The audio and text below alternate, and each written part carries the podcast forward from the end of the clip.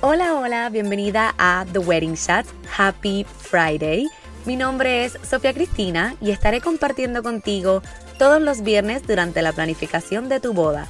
Te daré tips, tricks y pasos sencillos para que este proceso sea uno fácil y divertido. Sí, coordinar tu boda no tiene que ser tan difícil y stressful. The Wedding Chat se convertirá en tu guía para que junto con tu coordinadora de bodas tomen las mejores decisiones sobre tu gran día. La meta de The Wedding Chat es crear un lugar seguro y divertido donde puedas escuchar toda la información que necesitas para tu gran día, mientras vas de camino al trabajo, te bañas, cocinas, haces ejercicios o en cualquier tiempito que tengas para ti.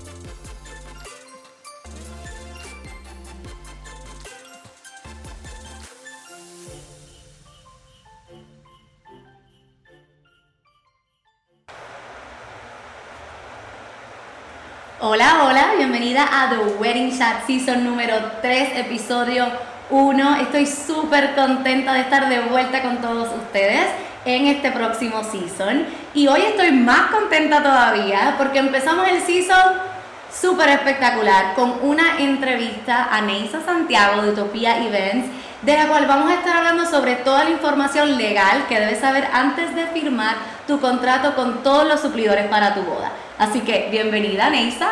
Gracias, Sofía. Gracias por recibirme nuevamente. Gracias por la oportunidad. Y nada, vamos a hacer de este episodio uno mágico como hemos hecho los demás. ¿Estamos listas? Me encanta. Estamos listas. Bueno, así que vamos a estar pendientes porque vamos a apuntar, porque vamos a estar hablando sobre todas las cositas que necesita ese contrato que vas a firmar y muchas otras cosas que debes estar pendiente a la hora de firmar tu contrato para las bodas, ¿ok? Así que vamos a empezar. Bueno, Neisa, a cuestión de recordatorio, déjale saber, ¿verdad? Un poquito de ti y de tu compañía y cómo tú eres perfecta para hablar de este tema. Gracias, bien recibido ese halago. Mi nombre es Neisa María Santiago Gómez. Siempre digo que, ¿verdad? Utilizo el Gómez porque mi mamá, pues, me pide ese crédito y yo se lo voy a pedir a mis hijos. Eh, soy la propietaria, la fundadora de Utopía Events LLC. Eh, yo soy abogada y notario. Y además de abogada y notario, pues, estoy ahora mismo eh, completamente en lo que son las bodas. Soy coordinadora de bodas aquí en Puerto Rico y también soy oficiante. Así que lo que estoy haciendo es fusionando pasiones, fusionando lo que es la abogacía y la notaría con el servicio de coordinación de, eventos sociales.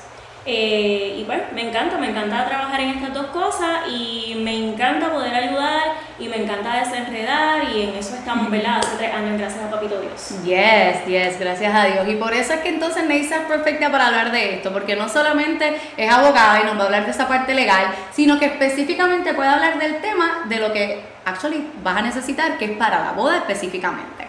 ¿Ok? Así que Neisa, vamos a comenzar con eh, ¿verdad? ¿Cuáles son las partes importantes que debe tener un contrato, cualquier contrato? Cualquier contrato. Los contratos tienen tres cosas que son bien importantes para que sean válidos. Tenemos el consentimiento, objeto y causa.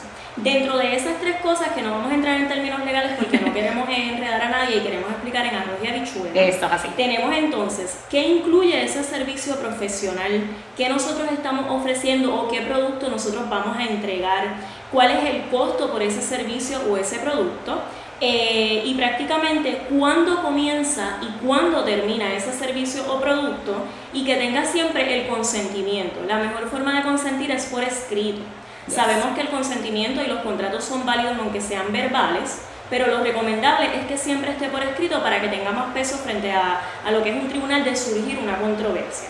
Pero tenemos consentimiento, objeto y causa y prácticamente es qué yo te voy a ofrecer, qué yo te voy a entregar o qué yo voy a hacer, qué incluye, cuánto cuesta, tiene que haber un intercambio de dinero. Cuando entonces nosotros firmamos tenemos el consentimiento. Esas son las cosas que no pueden faltar para que un contrato prácticamente sea válido. Perfecto, ya lo saben, ¿ok? Esas primeras tres, no importa qué tipo de contrato ustedes estén firmando, tiene que tener eso, eso es lo más importante. Y ahora vamos a hablar específicamente de qué necesitaría en cuanto a bodas. Aquí yo traje una listita para que no se me quedara nada. Apúntalo. Nada, nada, nada. ¿Qué no puede, que no puede faltar? Ya hablamos un poquito, pero el desglose de los servicios. Que nosotros, incluidos, eh, que nosotros incluimos. Esto puede ser aparte de una propuesta propuesta, nosotros, ¿verdad? En la industria de las bodas y de los eventos, cualquier tipo de evento, nosotros normalmente enviamos una propuesta previa para que los clientes la evalúen y decidan si somos la persona idónea para lo que están buscando o no. Puede ser dentro de esa propuesta o puede ser entonces eh, colocar, colocarlo directamente en el contrato. Incluso yo a veces recomiendo que o lo hagamos dos veces, tanto en la propuesta como en el contrato, o que entonces coloquemos esa propuesta como un anejo, como parte del contrato, incluso grabándolo y colocándole las iniciales adicionales. Entonces, eh, debe tener el costo total, no debe tener ningún gasto oculto posterior. Nosotros debemos ser transparentes y esto es algo en lo que lo van a escuchar quizás hasta varias veces. La transparencia de los costos. Eh, el desglose de por qué yo estoy facturando. Nosotros en la industria, ¿verdad? Y es una cuestión de no es un, más que un costo, es una inversión. Es una inversión. Porque nosotros ofrecemos un servicio, pero también una experiencia. Exacto. Entonces, en ese sentido, eh, dentro de esa inversión que están haciendo los clientes, eh, no gasto oculto. Todo que esté ahí desglosado. ¿Cómo se van a realizar esos pagos? ¿Cuáles son los métodos de pago? ¿Cuándo se van a pagar? ¿Cuántos plazos? ¿Cuánto tiempo antes de, comenzar el, la boda o el evento se tiene que saldar? La fecha de la vigencia. ¿Cuándo comienza y cuándo termina, ese servicio profesional? Eh, ¿Qué sucede si no se paga a tiempo? se pueden colocar, pues, por ejemplo, algunas cláusulas que indiquen si no paga dentro de X día, pues no es que vayamos a, colocar una cantidad muy extensa, pero, nos tenemos que, que, proteger y esto es una protección. Yo siempre voy a ambos lados, de la pareja o cliente y de nosotros como industria, ¿verdad? Porque nos cuidamos todos y ese es el propósito de un buen contrato. Eh, las cláusulas relacionadas con sucesos inesperados como por ejemplo fuerza mayor, y ahorita vamos a hablar un poquito más de, lo que esto, pero fuerza mayor, caso fortuito, terremoto, pandemia. Pandemia. pandemia, esa fue la que, la que nunca pensamos experimentar y nos tiene hace año y medio con una industria completamente diferente. Distinta. Esto ha sido un resurgir, un reeducarnos, un, una cuestión de empatía, una cuestión de responsabilidad, ha sido ha sido agridulce, pero lo hemos sabido manejar gracias a Papito Dios y aquí estamos. Eh, fuegos, inundaciones repentinas, apagones masivos, eh, huelgas, eh, paros nacionales, todo eso cae dentro de lo que es los sucesos inesperados. En cuanto a eso, ¿cómo se maneja? ¿Qué sucedería si algo ocurre cercano al evento o el día del evento? ¿Y qué nosotros vamos a hacer para subsanar dentro de lo humanamente posible? Porque nosotros podemos manejar lo controlable. Hay cosas que no podemos manejar, manejar y se nos salen de las manos por más que nos duela, por más que nosotros queramos. ¿Quién tiene la cuestión de la jurisdicción de los tribunales? Nosotros hacemos los contratos siempre con buena fe, esperando que todo esté bien. Pero si hay cualquier tipo de controversia, debemos tener claro en ese contrato qué jurisdicción, qué tribunal, si es Puerto Rico, que es normalmente donde es, el suceso es aquí, el evento es aquí, por lo tanto, normalmente la jurisdicción del tribunal es de aquí de Puerto Rico. ¿Está bien? Eh, y la información de contacto de todas las partes. Teléfono, dirección, correo electrónico, eh, prácticamente esas tres cositas. Siempre. Porque si hay que tener cualquier contacto posterior, tenemos una base de datos de donde nos podemos comunicar y esto es mutuo.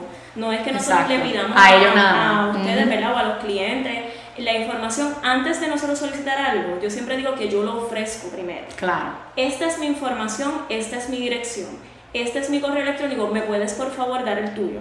Y así hay una cuestión una vez más, transparencia. transparencia. Así que esto es lo básico, ya mismo vamos a entrar en todo lo demás, pero esto es lo básico, lo general que debe tener ese contrato. Y por si se les escapó algo, vamos a hacer una cosa. Después yo le voy a pedir a Neisa esos puntitos y esas especificaciones y se las pongan en la lista, pero recuerden que tienen que estar eh, dándole follow al mailing list, si no, no les va a llegar, ¿ok? Así que pendiente. y entonces, eh, Neisa, y te pregunto esta porque a mí me ha pasado, tal vez a ti te ha pasado, pero ¿cuán viable o cuán real es que un suplidor cambie sus cláusulas? Eh, ¿verdad? Por alguna que el cliente no esté de acuerdo con ella o que hay algo que no le esté muy bueno. ¿Es real que entonces nosotros tengamos que cambiarla o no se, no se debe hacer? Los contratos eh, son un acuerdo entre las partes. Esto es un acuerdo entre las partes y los tribunales siempre dicen que el contrato incluso es ley entre las partes. Claro. Nosotros podemos colocar en un contrato todo lo que nosotros queramos siempre y cuando no sea contrario a tres cosas la ley, la moral y el orden público.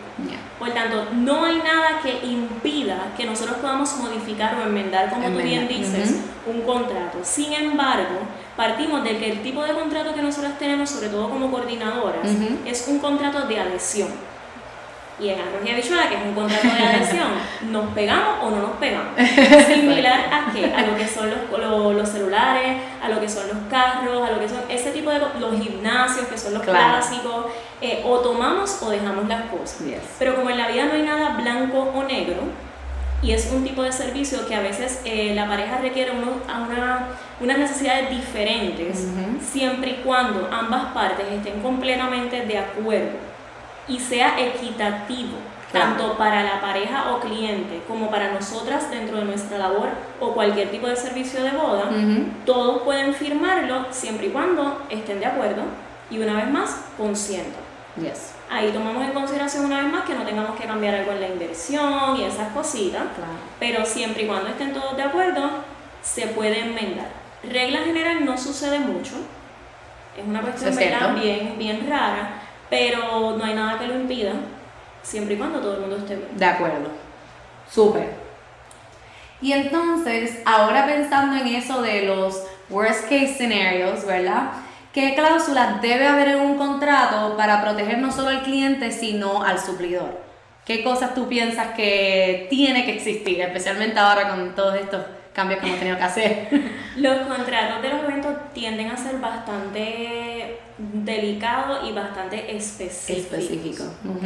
Yo voy a, colocar y voy a indicar varios, varios, varias cláusulas que deben tener los contratos de los vendors de bodas. Y esto incluye fotógrafos, videógrafos, alta pastelería, todo lo que ustedes quieran utilizar. Decoración, eh, flores. Exactamente, todos los servicios que normalmente utilizamos. Debe tener todo lo que mencionamos previamente eh, y debe tener entonces, por ejemplo, que para nosotros, ¿qué se, qué se pasa mucho eh, o qué cositas como que se quedan pendientes? Si nosotros estamos más de tres horas y media en un evento activo, no en montaje, en un evento activo, si esa pareja o cliente cubre los alimentos nuestros o no. Estas son cositas, ¿verdad? Que, que, pueden crear algún tipo de malentendido o algo y pues, ¿verdad? Lo dejamos claro en el contrato. Eh, ¿Quién cubre los alimentos de esos suplidores que estamos más de cuatro horas? Que es lo mismo que cuando estamos trabajando part-time, después de cuatro o cinco horas, pues salimos a recibir alimentos, claro que sí. Pues entonces es lo mismo. Eh, ¿Quiénes son los que la pareja cubre y si los cubren o no? Exacto. Y de no cubrirlo, pues que tenemos entonces la oportunidad de salir por lo menos 45 minutos del evento. Claro. Pero el 99% de las parejas se sienten más seguros teniéndonos ahí. Allí, cerquita. Pues, comemos rapidito, la mayoría de las veces mucho menos de lo que, ¿verdad? De lo que dice el tiempo. Así mismo. Eh, pero esa cuestión de los alimentos es bien importante colocarla porque se queda muchas veces descubierta y después, número uno, cuando estamos, ¿verdad? Cuando estamos alimentaditos o por lo menos hidratados, trabajamos más contentos. Más contentos, eso es verdad. Y hay que avisarle con anticipación al servicio del chef, del catering, del hotel, del venue, cuántos platos adicionales de vendors. Y número tres y no menos importante, que Sofía y yo conocemos como coordinadora, que es que el costo en algunas ocasiones es menor o diferente al menú y hay que cuadrar cuál es el menú. Yes cuál es el costo y en qué cambia entonces eh, el servicio de, de la pareja. Eh, ¿Qué más nosotros manejamos mucho? La cuestión de los cambios de fecha en los eventos. Yo creo que la cuestión de la pandemia y el COVID han sido una escuelita. Yo siempre lo divido en tres tipos de cambios de fecha. Nosotros tenemos lo que es la posposición. Posponer no es lo mismo que cancelar. No. no. Cuando nosotros cancelamos, ese evento no va a existir. Nunca. Ya no viene, se acabó, no hay boda o evento. Cuando nosotros posponemos, nosotros literalmente estamos eligiendo una nueva fecha. Pero hay varios tipos de posposición a su vez. Está la posposición que es como ahora por, por la pandemia y está la posposición que es un cambio de fecha voluntario. ¿Ok? Y eso nosotros tenemos que ser un poquito, eh, hay una cuestión de empatía, pero también hay una cuestión de que las agendas de nosotros son bien eh, ocupaditas, por tanto dividimos entre lo que es posposición, ya hablamos de la cancelación, se acabó. Se acabó, no hay boda, cancelación no hay boda, ni de aquí a tres años. Exactamente, ese contrato se firma una rescisión que deja el contrato sin efecto y ahí termina la relación laboral. Eh, tenemos la posposición, que es cuando cambiamos la fecha, pero que normalmente es por una cuestión no relacionada con el deseo propio. Exacto. Y tenemos el cambio de fecha voluntario, que es pues porque nos dimos cuenta que podemos viajar en otra fecha, que nos gusta otro clima, que la familia no puede viajar, que hay una cuestión de empleo. De empleo. Ya hay una cuestión, ¿verdad? Como un poquito más del deseo de la pareja. Claro. No, no de que no se pueda hacer en esa fecha. Siempre colocamos una cláusula y debe tener todo vendor una cláusula relacionada de si tiene un costo adicional o una inversión adicional. ¿Cuánta? Casi siempre colocamos como que la oportunidad de cambiar la fecha una, Una vez. como una cuestión de empatía porque pasan cosas, ¿verdad? Claro. Una vez, pero ya después del segundo cambio, ¿cuál es la inversión adicional de esa pareja o cliente? Por cada cambio de fecha adicional. Adicional, Porque a lo mejor, ¿verdad? A veces dicen, "Diantre, pero es buscar en el calendario. Es que a lo mejor perdimos varios contratos en esa, En esa misma que estamos fecha. cambiando. Exactamente. O sea, que es una cuestión, ¿verdad? De, de, de posibilidad de perder otro tipo de contrato. Si la, si la pareja o los clientes son responsables por el estacionamiento. Eso es. Importante. Que a veces uno, tú sabes, los clientes se les olvida, pero dependiendo de dónde es la boda, pues requiere un parking adicional y, Claro. Y ahí es que entonces viene esa cláusula. Y nosotros intentamos ir creando en la menor cantidad de carros posible, Posible. incluso por logística. Exacto. Pero eh, si es un hotel, si es un tipo de restaurante, hay muchos venues que tienen eh, seguridad y tienen estacionamiento privado. Exacto. El contrato debe desglosar si en ese caso particular se va a cobrar el estacionamiento, si lo va a cubrir el cliente o lo vamos a cubrir nosotros, Nosotros. y lo vamos a colocar en la propuesta de antemano. Claro. ¿verdad? Porque se puede manejar así. ¿En qué momento nosotros nos retiramos de acuerdo al tipo de servicio profesional del evento? ¿Cuándo ese día termina nuestra función? Nos retiramos de acuerdo a la cantidad de horas, Exacto. nos retiramos eh, cuando termine el evento, nos retiramos con el corte de bizcocho, nos retiramos cuando llega el desmontaje. ¿En qué momento? Y esto es una cuestión que se dialoga con cada pareja Yes. y hay una libertad de contratación y cada coordinador o cada vendor lo maneja A su manera. mejor entienda, ¿verdad? Y aquí esto es una cuestión discrecional. Eh, ¿Qué situaciones pueden llevar a que nosotros, aún quedándonos, por ejemplo, horas de servicio, qué situaciones pueden llevar a que nosotros podamos retirarnos del evento sin incumplir con el contrato? Mm, ¿Qué tipo de situaciones eh, ocurren? Es bien raro, pero es bueno siempre dialogarlo. Situaciones de violencia, situaciones que pongan en, en peligro nuestra integridad física, emocional o moral. Eh, situaciones donde a alguien nos falte el respeto, Dios no lo quiera, no es algo que suceda mucho, pero, Pero- es bueno discutirlo. Yo Claro. digo siempre que cuentas claras conservan amistades. eso es así. Así que situaciones de violencia en que sintamos que estamos en peligro, ahí nosotros tenemos la libertad de retirarnos del evento y dar por terminado el contrato y por cumplidas las cláusulas, pero debe estar por escrito, Por escrito. para poder evitar, ¿ok? Entonces, eh, si un servicio, si hay un servicio de alquiler o subalquiler, por ejemplo, las bases de- del diseño floral, las bases del bizcocho, eh, los stands de la papelería o de los letreros. ¿Quién es responsable de llevarse eso cuando termine el evento? Y de ser nosotros como coordinadores o el diseño floral eh, o la persona de, de cualquier compañía de subalquiler, Ujú. si es posterior, ¿cuál es el costo o la inversión por hacer esa gestión posterior? Eh, Claro, En el caso de los coordinadores, normalmente la gestión termina con el día de la boda. exacto. Pero el- hay servicios como fotografía y o videografía, que es posterior con la entrega de las fotos o el video. Exactamente. Pues esas cositas sueltas, ¿qué sucede? Eh, debe incluir el costo o la inversión por horas ad- adicionales. Por ejemplo, el contrato dice que nosotros terminamos en X momento en ese evento en particular, pero, Pero- la pareja o el cliente al momento entiende que necesita nuestros servicios más tiempo, pues porque se complicó, porque se retrasó, por lo que sea. Lo que sea.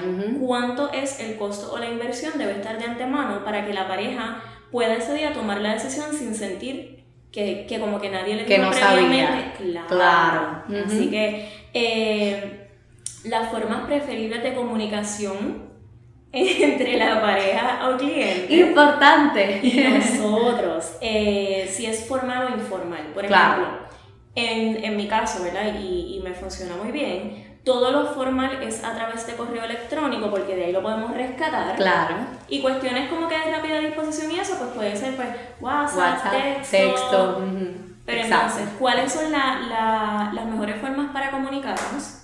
¿Cuáles son los horarios de llamada? las queremos y las amamos, pero nosotros también tenemos que dormir. ¿Cuáles son los horarios de llamada? Eh, si nosotros tenemos un día libre, en mi caso los domingos, si yo no tengo evento, intento Estás con la familia. desconectarme completamente para mi esposo y mis nenes. Pero eso está en mi contrato. Los domingos, excepto una emergencia, no voy a responder el teléfono, pero si la boda es cercana, Sí, el lunes, por ejemplo. Exactamente, porque ¿verdad? Todo, como yo no es blanco o negro. Claro. Si lunes o martes tenemos boda, pues ese domingo yo tengo que responder. Hay que trabajar. Si tengo una boda o una ceremonia, obviamente estoy trabajando. Pero domingos normales que no haya nada pendiente, está en el contrato, que ese es el día en el que yo no voy a responder teléfono, pero no es que tampoco haya un medio de comunicación. Pueden enviarme un email y yo voy a responder a la brevedad posible. Perfecto. Pero eso es algo que sí también colocamos. La autorización para publicar fotos y o videos en redes sociales también debe estar en el contrato y esto lo digo de ambos lados, tanto de los vendors como para que la pareja esté pendiente claro. o los clientes. Eh, diferencia entre lo que es el tipo de fotografía del diseño floral. Lo que es diseño floral y o decoración tiende, como a ser el producto de todo el mundo. Claro. Cada boda es un bebé, ¿verdad? Exacto, así mismito. Así que lo que es el producto... Y lo queremos mucho y esas fotos para todas nosotras es como... Que llegue. Ya estamos esperando con mucha ansia. con muchas ansias. Porque hemos planificado con mucho amor. Exacto. Con mucha, con mucha responsabilidad, con mucho compromiso.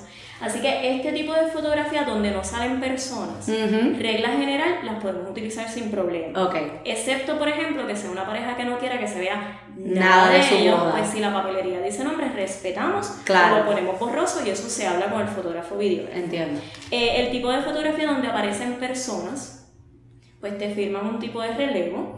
Yo siempre le digo a las parejas cuando reciban las fotos, si hay una foto que no les gusta, que no se sienten cómodos, que muestran unas emociones que no, que no les no quieren, díganmelo, no hay ningún problema. Y sí tenemos que tener mucho cuidado. Eh, tanto como suplidores como, como del lado de lo que es la, la pareja y el cliente, con las fotos donde aparecen menores de edad. Súper importante. Nosotros sabemos que los niños, y verdad, yo tengo dos, Hay que los niños apelan mucho a los sentimientos, las fotos de los niños se ven preciosas, eh, en los feeds se ven bellísimas, pero cuando hay fotografías de niños... Sí, tenemos que tener consentimiento de los padres. Exactamente, tenemos que buscar el consentimiento de ese niño del séquito que está saliendo en nuestra foto antes de publicar. Porque incluso cuando esos niños crecen pudieran hasta demandarnos porque no autorizaron a sus papás. Exacto, mira, permitirnos publicar esa foto. Así que nos protegemos y, y la tecnología es maravillosa, pero pues protegemos a los niños de que se salen llorando o algo, posibles memes. Claro. Eh, ¿Verdad? Sí, hay que, tenemos que tener ahora mucho más cuidado con esto de las redes sociales. Hay que ser un poquito más cuidadosos. a veces publicamos pues el nene llorando, pues porque ¿verdad? es la boda de sus papás o de su titi y, alguien no tiene las mejores intenciones y sale un meme y se salió todo de control y nunca fue nuestra intención. Exactamente. Ni la del fotógrafo que quiso captar esa lágrima con todo el amor del mundo. Claro. Ni la de los papás mucho menos. Así que tenemos mucho cuidado. Eh, las cláusulas, todavía tenemos cláusulas relacionadas con el COVID. Nosotros sabemos que estamos en una etapa en que esto es un día a día, siempre lo ha sido. Siempre. pero estamos como en un up and down. Hoy podemos quitarnos las mascarillas, mañana nos colocan las mascarillas. Eh, tuvimos bodas la semana pasada sin mascarilla, este fin de semana Había con mascarilla. Este, nos habían bajado un poquito el rastreo de contacto, están un poquito más fuertes con el rastreo de contacto. Todavía estamos colocando en los contratos, y debe ser algo que dialoguemos con, con cada suplidor, todo lo relacionado con las mascarillas, rastreo de contacto, vacuna, eh, con la posibilidad de realizarse la prueba del COVID y la disponibilidad eh, de realizarse la prueba del COVID. Y yo creo que todavía nos queda bastante camino en este sentido. Que en otras palabras la cláusula va a seguir. Va a seguir. Un ratito más. La vamos a modificar. Claro, hay que Pero sí tiene que haber algo relacionado con el COVID, sobre todo eh, bastante abierta al sentido de que nos adecuamos a lo que diga el gobierno. El gobierno. Y a lo que recomienda el Departamento de Salud. Exacto. Nos vamos a adecuar a eso. Eh, cláusulas relacionadas con objetos perdidos. Se me quedó la cámara. Eh, Los tacos. Dejé la cartera. Eh, se me quedaron, no encuentro las llaves del carro, hacemos todo lo posible para encontrarlas, claro. pero nosotros no nos podemos responsabilizar de eso. por ese tipo de objetos, sobre todo a veces cuando son carteras celulares, eh, llaves de vehículos, porque conlleva, ¿verdad? Puede traer otros malos entendidos. Claro. ¿ok? Eh, entregas de props las entregas de los props, de los sombreros, de, la de las gafas, de los collares de, neones, todo eso. Eh, si la pareja, ¿a quién se los entregan? ¿Cuándo es lo más tarde que nos pueden entregar esos props antes de la boda? Si nos los van a entregar con ya todo puesto y listo para aprender y entregar. Eh, ¿Qué más? Entrega de alquiler posterior al evento eh, si hay props o, por ejemplo, papelería, eh, ese tipo de letrero, ¿cuál es la fecha final en que se le entrega? Ya lo discutimos, pero hay ecuaciones en que nos los entregan a nosotros como coordinadora y hay otras en que se lo entregan al, diseño floral ah, porque la logística conlleva algo. Exacto. O al mismo hotel. Ajá. Eso se coloca, se intenta colocar de acuerdo a la logística, que como que esté ahí, que va a haber una fecha límite para la discusión de ese tema en particular. Si vamos a llevar eh, asistentes o equipo extra, que obviamente es lo recomendable en todo evento, eh, nosotros sabemos, ¿verdad? Por el backstage que cada evento es el resultado de muchas manos detrás. Muchas manos. Muchas manos, muchas manos. Un equipo de trabajo grande. Un equipo grande. Y, ¿verdad? A veces es como que, wow, el coordinador. No, no es el coordinador son 25, 30, 40 personas, 40 par de manos que estuvieron detrás y el crédito y el bebé, como dije ahorita, es de todos. Así que como este es el resultado de un trabajo en equipo, el día del evento lo menos que podemos hacer es tener un staff que nos ayude a que ese libreto ronda o timeline quede perfecto. corra lo mejor que nosotros podamos humanamente dentro de lo que podemos, como dijimos al principio, controlar. Entonces, si estamos hablando de que vamos a llevar asistentes extra, verificar si los vamos a colocar en la propuesta original, si los vamos a colocar un poquito más adelante de acuerdo al número final de invitados, y que los novios sepan o la pareja o el cliente cuál es la inversión por cada asistente adicional que necesite que se necesite en el evento siempre colocando un mínimo. Mira lo menos que yo llevo por ejemplo son dos. Exacto. No voy a llevar menos de dos. Esa, esa soy yo por lo menos. Yo también. Esa lo mínimo que yo llevo son dos. Eh, entonces, ¿qué, ¿qué, sucede? ¿Cuál es la cantidad o la inversión adicional? Eh, y por ejemplo, ¿qué más nos puede faltar? Que en ese sentido hay que calcular también que ese invitado o ese asistente, perdóname, se le añade su platito de comida, su claro. así que todo va atado. ¿Ok? Eh, aquí prácticamente creo que estamos bastante cubiertos en cuanto a en general, cada, cada contrato puede variar Exacto. dijimos, cada cliente tiene sus necesidades, pero estas son cositas que a los vendors no se nos pueden quedar en nuestros contratos y que el cliente, a su vez, debe revisar. Que esté. Que antes de firmar. Claro. Que esto es lo importante. si no está por escrito porque hay contratos generales que están súper bien. Exacto. Pues discutirlo porque son temas que posteriormente pueden traer controversia. Exacto. Por si acaso, para que esté por escrito y cualquier cosa se envíe un email y lo anexen claro. contrato, lo que sea, pero que esté claro que esté claro. Estos temas no pueden, no, no podemos comenzar relación laboral sin que estos temas Sin que eso esté. Ok, ya lo entendieron. Entonces, vamos a hablar ahora, Neisa, de lo que significa el, el Force Major Clause y los Liability Waivers, que yo sé que, que, por ejemplo, ahora también con la pandemia, al principio estábamos con, ¿verdad? Con esto de que nos incluía, lo incluía, no lo incluía, estábamos cubiertos, no estábamos cubiertos, vamos a añadirlo por si acaso. Y realmente, ¿qué es lo que significa para que ellos estén claros de qué es lo que van a buscar cuando van a, antes de firmar ese contrato? Claro. Eh, la fuerza mayor o los eventos de fuerza mayor son eventos que son inesperados o que aún siendo inesperados nosotros no podemos evitar que suceda. Por ejemplo, fuegos huracanes, nosotros podemos saber que en una semana viene un huracán. Claro. Y podemos prepararnos, pero no podemos tirarlo hacia arriba. O sea, el huracán viene, es inevitable, y esto es fuerza mayor.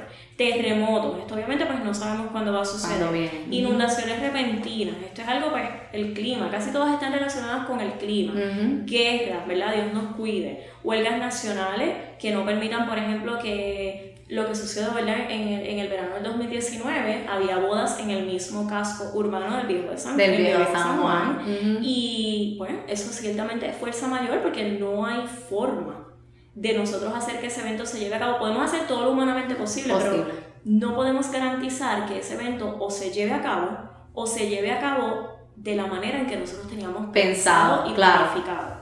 Eh, y pues, ¿verdad? Se añadió pandemia. La pandemia, la pandemia sí se le ha, eh, en general, eh, todo se evalúa caso a caso. Claro. Pero en general sí, la pandemia es una fuerza mayor porque la pandemia paralizó el mundo. Literalmente paralizó el mundo. Entonces, pues, no permitía viajar, no permitía hacer nada. Fue algo que fue inesperado Fue inesperado. y que aún hasta hace un año, ¿verdad? Porque este último año hemos podido adecuar y hemos podido hacer los eventos y celebrar diferente. Un poquito, exacto. Eh, pero sí ha sido algo que no esperábamos y que evitó de todas las formas posibles. Nosotros nos levantamos un domingo y en la noche nos dijeron, de Mm. mañana en adelante, Nadie no sale. hay nada. No hay nada. Yo tenía boda el día después. Yo pues tenía- saben qué? que esa boda no se llevó a cabo. Exactamente. Y teníamos las flores y teníamos Todo. la comida y los novios estaban súper listos. La boda no se llevó a cabo. Eso es fuerza mayor, o sea, Claro. estábamos listos. Y ahí es que viene lo de las posposiciones o versus las cancelaciones, etc. Esa posposición viene siendo, a- a- ¿verdad? Eh, eh, por razones de que el gobierno nos dijo no, no hay nada, no pueden hacer nada. So, ahí entra la cuestión de que no es que nosotros no queramos hacer el evento, es que no nos dejan hacer el evento. Versus lo que estamos tal vez viviendo ahora, que dentro de todo, tal vez el evento no se pueda hacer como tú originalmente lo imaginaste, pero no es que ni el venue, ni el gobierno, ni nosotros como suplidores te estemos diciendo no se puede hacer el evento, sino ya ahí entra entonces un poco la cuestión de si es voluntario o no esa posposición a base de esa fuerza mayor que viene siendo la pandemia y todas las repercusiones que ha tenido después de. Y qué bueno que traes ese punto porque ya en este momento, ahora Ujú. ya, en este momento, eh, sí existen formas de celebrar. Claro, Por tanto, esta, esta cláusula de fuerza mayor eh, cambia un poquito en cuanto a lo que es la pandemia, porque no es que no hay alternativas. exacto. Nosotras entendemos, y como industria nosotros todos entendemos, que todos queremos celebrar de una manera el bodón. El bodón. Digo, ¿verdad? Hay personas que desean la cena íntima y quedan brutales Exacto. y llenas de sentimientos, yo las amo. Pero pues nosotros entendemos, ¿verdad? Que todos tenemos una mentalidad de lo que es nuestra boda perfecta y que quizás no, no va a ser eso completamente, pero no es que no haya formas de celebrar. Exacto. Entonces ahí no automáticamente ya no podemos aplicar la fuerza mayor hace tiempo. Claro. Que no podemos Hace aplicar la meses. fuerza mayor a todo automáticamente. Exacto. Se evalúa, como dije ahorita, caso a caso. Ujú. Pero existen formas de celebrar hace un año. Yo tuve mi primera boda este, de Yo noviembre. La tuve en agosto 14 del año pasado. La recuerdo como hoy. O sea, este, fue de las primeras dispensas ahí. Claro, corriendo. la dispensa. Pero sí ya hay la flexibilidad de cambiar formato de celebración. Claro. Que la pareja tenga el deseo y lo respetamos, lo entendemos y tenemos la empatía. Ujú. De esperar ya es diferente. Exacto. Pero entonces ahí tenemos que verificar que todos podamos hacerlo en esa fecha Ujú. y que no la cambiemos tantas veces. Tantas veces. Y que si la cambiamos muchas veces también debamos tener la flexibilidad de hacer el bodón, pero quizás no un sábado o un domingo, sino en En semana. día de semana. Para que entonces todo el mundo esté un poquito más flexible y fluya. Exacto. Pero ya esta cláusula de fuerza mayor en cuanto a lo que es La el pandemia. no poder hacerlo por la Ujú. pandemia, ya hay formas de celebrar hace un año. Así que, así que en teoría, pues, no aplica de esa manera. Lo vemos caso a caso, pero, pero hay, hay formas Claro. de, de celebrar y ya cada lugar tiene la libertad de verificar su contrato y de ver dentro de la libertad de contratación cómo se va a aplicar a esa pareja o ese cliente particular. Entiendo, súper. Y entonces ahora los liability waivers. El liability waiver no es otra cosa que la exención de responsabilidad. ¿Qué significa esto o dónde normalmente se aplica? Eh, aquí tenemos mucho que ver con lo que son las caídas en los lugares donde hacemos los eventos, los objetos perdidos de los que hablamos hace un ratito, los robos en vehículos dentro del estacionamiento, Dios nos cuide, ¿verdad? Situaciones de criminalidad en el área En el del área. evento. Eh, ese tipo de sucesos también nosotros podemos aquí incluir de alguna manera el clima. Es una línea bien finita, eh, pero ¿verdad? Como que podemos utilizar el clima porque viene mucho, sobre todo ahora, que la mayoría de los eventos son por incluso del COVID en lugares o afuera Al aire libre, o claro. mitad afuera. Y mitad adentro. Pues por protección, porque hay igual una tendencia de bodas en el exterior y se ven bellas. Bellas. Pero siempre que estamos en, en área exterior, Es un riesgo. El weather backup, y aún con weather backup, yo le estaba contando a Sofía hace unas semanas que tuve una boda que yo sentí que llovía de arriba para abajo, de abajo para arriba, De lado, de un lado. lado para el otro, que teníamos weather que Todo. tuvimos carpa, que tomamos todas las medidas. Y como quiera, Y aún así, ese evento no se pudo llevar a cabo 100% como como lo visualizábamos porque Claro. el clima no lo permitió. Pues este liability waiver le aplica mucho a lo que son los fotógrafos también, Mm. porque en ocasiones tenemos esta lista de fotografías de inspiración de Pinterest brutales, ¿verdad? Porque están brutales, y es como que nos molestamos con el fotógrafo y o videógrafo porque no quiere, ¿verdad? Porque no es el deseo de él, obviamente, Ajá. porque no quiere tomarnos la foto afuera. Pero es que no es lo mismo que esté lloviznando a que mi equipo de trabajo se me dañe. claro, ¿verdad? Y esto claro. aplica también, pues, por ejemplo, este, este liability, la cuestión del weather backup va todo atado. A veces queremos esperar a media hora antes para cambiar el weather El- backup. para decidir y No se puede. nos quedamos sin decorador y sin No se florista. puede. Eh, no es que nosotros no querramos, no es que el diseñador floral no quiera. Claro. Es que conlleva el mover sillas, Todo. mesas, equipo de sonido, cuidar nuestros suplidores. eh, nosotros tenemos que cuidarnos entre todos, si no el evento no corre. Eh, y entonces es como que esta cuestión de, de liability, de firmar de antemano qué sucede si esto, Claro. qué sucede si lo otro, cuáles son las posibilidades en ese venue que escogimos, qué puede suceder, qué vamos a hacer y qué cubre o qué no cubre. Cuestiones del clima, caídas, carros, lluvia, todo lo demás, aplica mucho a que va a haber situaciones en que no podemos, aunque querramos, aunque nosotros estemos a veces sonriendo, estamos llorando por dentro porque nos, ¿verdad? nos da tristeza Claro. eh, y lo, lo manejamos lo mejor que podemos, pero aquí entra el liability waiver. Son cosas que nosotros no podemos, aunque querramos hacernos responsables, porque se nos salen de las de las manos. Tenemos unos seguros de responsabilidad. ¿verdad? O debemos tenerlo. Eh, tenemos pólizas para la mayoría de los eventos. Hay muchos lugares que le exigen a la pareja, Una póliza. de- además de a nosotros, a la pareja, un adicional. Pero aún así, ¿verdad? Pues como que tenemos esa, ese liability waiver para protegernos mutuamente. ¿Está bien? ¿Sí? bueno, y ahora que yo sé que esto también eh, surgió mucho después de, eh, o, o sea, una vez haya empezado la pandemia, pero un adendum al contrato, ¿qué significa y cuándo en teoría, verdad, es vigente o, o cómo lo vamos a utilizar? El adendum viene siendo algo bien parecido a lo que es la enmienda. Una enmienda. prácticamente es una enmienda. En muchas ocasiones el adendum se utiliza diferente a lo que es una enmienda grande para cubrir uno o dos temas, o sea, unos temas en particulares del evento que se van a cambiar. Como por ejemplo, eh, la fecha, es una cosa ¿verdad? que el adendum se utiliza mucho, la fecha, eh, la cantidad de invitados, sobre todo con la pandemia, porque primero era una boda de 150 personas y ahora tenemos una de 20 o 25. Exacto. Eh, el promedio ahora mismo es como 50 Sí. más o menos, ya estamos regresando a los 100. Exacto. Pero, en Pero promedio, son mínimas. Sí, todavía, todavía. como en 50, entre Exacto. 35 y 50. Ese es average. ¿Verdad? Tú estás más o menos Sí, yo estoy igual también. Ya este fin de semana tuvimos una de 97, pero, Exacto. pero son las menos todavía. Ya para el año que viene están normales. Sí, sí, sí. Sí, hasta las de enero, que uno los tiene así. Ya para el año que viene regresamos a 120 en adelante. Exacto, 120. Un promedio de en adelante. 120. Eso es así. Este, pero prácticamente la enmienda se cubre temas específicos y lo que hacemos es que preparamos un documento adicional que firman siempre todas las partes. Toda enmienda, toda, todo cambio a un documento es importante que esté firmado y que Por esté todo. firmado por las partes originales del contrato. Claro. No es que ahora tú y yo hagamos un contrato y, en, y lo vayamos a enmendar y lo firme tu mamá o tu tía o algo así, a Sí. menos que tenga un poder, que eso es otro tema que no vamos a entrar en él, Exacto. pero regla general tiene que estar firmado por todas las partes y lo que hacemos es que tocamos los temas específicos que, te- que necesitamos cambiar Ujú. y lo anejamos al contrato, Al contrato. eh, original. Claro. Así que prácticamente el adendum normalmente se utiliza para tocar temas específicos que requerimos cambiar por X o Y razón.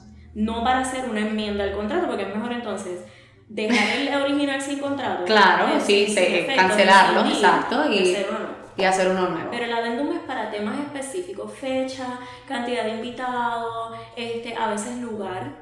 Cambio de lugar. Nos pasó mucho ahora también en la pandemia que los lugares cerrados, incluso algunos dejaron de dar servicio y tuvimos que mover a lugares abiertos. Pues hicimos un adendum para los efectos de que nuestro servicio ya no iba a ser en X lugar cerrado, sino que nos íbamos a mover a este. Y de, hora, de tal hora a tal hora. Exactamente, y que conlleva un, ahora también eh, hubo mucho cambio en la cantidad de asistentes. Así mismo. Ahora mismo nosotros debemos llevar más asistentes solamente para verificar unos puntitos específicos relacionados con el COVID. Con el COVID. eso es así, eso es así. Em, y entonces, para finalizar, eh, ¿qué tips, verdad, tú le das a los clientes para asegurarse que al momento de que van a firmar ese contrato esté todo como, ¿verdad? Para protegernos todo, ¿verdad? ¿Qué cositas ellos tienen que fijarse y, y que tú les recomiendas para eso? Mira, nosotros ya hemos cubierto prácticamente todo lo necesario, pero sí quedan unos tips bien importantes al final y esto es una cuestión más eh, como de química. Claro. Para mí el tip principal y, y, yo le pido que lo hagan siempre comenzando por mí misma. Si me van a contratar o me están considerando a mí, si te están considerando a ti, ese clic inicial es vital. Vital. Para que ese evento tenga el resultado que nosotros estamos esperando incluso la química de nuestra parte, o sea, esto es una cuestión mutua. Yo siempre digo que es como, como cuando nos enamoramos de nuestro novio o esposo, eh, mi pareja tiene que sentir esa relación conmigo. Claro. Yo tengo que sentirme cómoda con ellos eh, y sobre todo sentir que están confiando en mi criterio y que están confiando en tu criterio. Así mismo. Porque trabajamos como más, más flexible, más cómodo y el resultado al final siempre es mejor. Mejor. Así que ese clic es súper importante. La comunicación esto va atado del clic, esta comunicación, por ejemplo, es que antes de firmar contrato, tengamos esta llamada, no tiene que ser una reunión física, y ahora yo creo que lo virtual llegó para quedarse, sí. Eh, pero esta llamada de 5 o 10 minutos, de tú comunicarte con un fotógrafo, videógrafo, coordinador, oficiante, no importa, y tú sentir, número uno, el clic, y número dos, aclarar dudas sobre esa propuesta o sobre ese contrato que tú estás leyendo, este, aclarar las dudas sobre la propuesta. Es el tercero, va atado con la segunda de esa comunicación, pero tener una lista de preguntas, o sea, no, no tengan miedo tampoco, ni aclarar dudas. Yo, ah, yo siempre le digo cuando me dicen, Neisa, recibimos la propuesta del contrato, pero tenemos dudas. Perfecto. Espectacular. Me preocupa cuando no, no tienen, porque pienso que no lo leyeron. Exactamente. Y después vienen los malos entendidos y no los quiero, o sea, no, no quiero ningún malentendido. Yo quiero que nuestra relación y que tu relación con tus clientes comience y termine brutal. Exacto. O sea, que al final podamos abrazarnos, besarnos, bailar juntos, brincar juntos y, todo quedó brutal. Eh, no tengan miedo ni a preguntar, ni mucho menos a solicitar Número uno, eh, portfolio. No tengan miedo de pedir fotos de eventos previos, no tengan miedo eh, de solicitar reseñas de clientes previos. Eh, Facebook, que es una de las redes sociales que utilizamos, por lo menos a mí me está pasando, eh, a lo mejor es hasta un desahogo, pero no me permite verlo igual que antes. No, a mí Están ahí, sale que hay una cantidad de reviews, pero no se ve. No se ve. No sé ni dónde buscarlo. No. Pero bueno, antes en Facebook, ¿verdad? Este, pues se podían ver los reviews y ahora lo que estamos haciendo la mayoría es pasándolos o a nuestro Instagram dándole un copy paste con cariño y sabiendo una vez más transparencia, transparencia que eso es lo que estamos eh, recuperando de acá, o a nuestra página web. Exacto. Pero no tengan miedo y de hecho busquen, número uno, portfolio, eventos previos y reseñas. Indaguen en redes sociales. Nuestra mejor carta de presentación es en primer lugar, los clientes anteriores que están satisfechos. Lo que dicen. Y en segundo lugar, lo que son las reseñas y nuestras redes sociales son casi como un blog. Así mismo. O sea, todos los días hay un story, todos los días hay una publicación. Eh, no hay forma de mentir en redes sociales. Siempre se sabe si algo no es correcto. Eh, esta industria es grande, pero a la misma vez, ¿verdad? Entre todos nos conocemos y eso es maravilloso. Pero no tengan miedo en indagar en redes sociales, buscar en la página web de cada vendor eh, y eso comienza con nosotras como coordinadoras porque somos en muchas ocasiones el enlace entre ustedes y, todos sus suplidores para poder trabajar y hacer el equipo que ustedes merecen y que esa boda quede brutal. Respeto y transparencia, y esto es de todas partes. Respeto, transparencia desde la primera eh, comunicación Eh, confianza. Confianza. Confianza, confianza, confianza, confianza, confianza. Bien importante. Mucha confianza. Si usted elige un coordinador o cualquier suplidor, es porque usted confía plenamente en su criterio. Si tiene la más mínima duda, no lo firme y eso nos incluye a nosotras, claro. porque entonces la química no va a fluir y no somos la persona ideal para usted. Y para cada pareja o para cada cliente hay vendors ideales. Exactamente. Y con esto, ¿verdad? Como que uno clausura. Hay vendors para cada pareja, eh, de acuerdo a cada necesidad, de acuerdo a cada presupuesto. Eh, y nosotros para eso nosotros no, incluso a veces es como que, mira, yo no estoy disponible o entiendo que yo no soy tu persona, pero, te puedo recomendar claro. a X o Y y entre todos nos cuidamos y entre todos nos, nos, recomendamos sin problema. Y por último, clic, clic, clic, clic, clic. Tenemos que tener clic.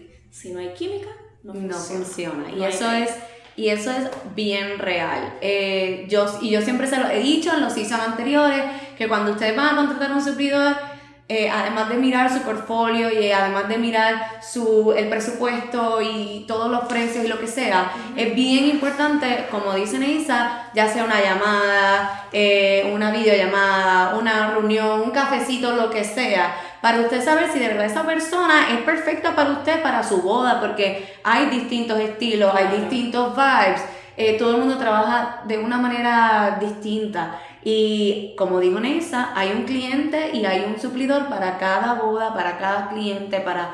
Así que es importante que ese clic exista y eso es como... Lo seguimos machacando, pero es porque es súper importante. Yo a veces digo que hasta más que, que, a veces hasta los precios, porque eso puede pasar. Hay veces que uno pues se enamora de una persona y dice, wow, es que este suplidor yo sé que va a capturar específicamente lo que yo quiero, toda la boda, todo el evento, y pues eso es lo que es, y lo pagamos y igual de, y, es igual de importante, en ocasiones vemos las redes sociales y nos encanta y todo, y cuando tenemos esa llamada no cliquea, exactamente. Nos damos cuenta de que no funciona.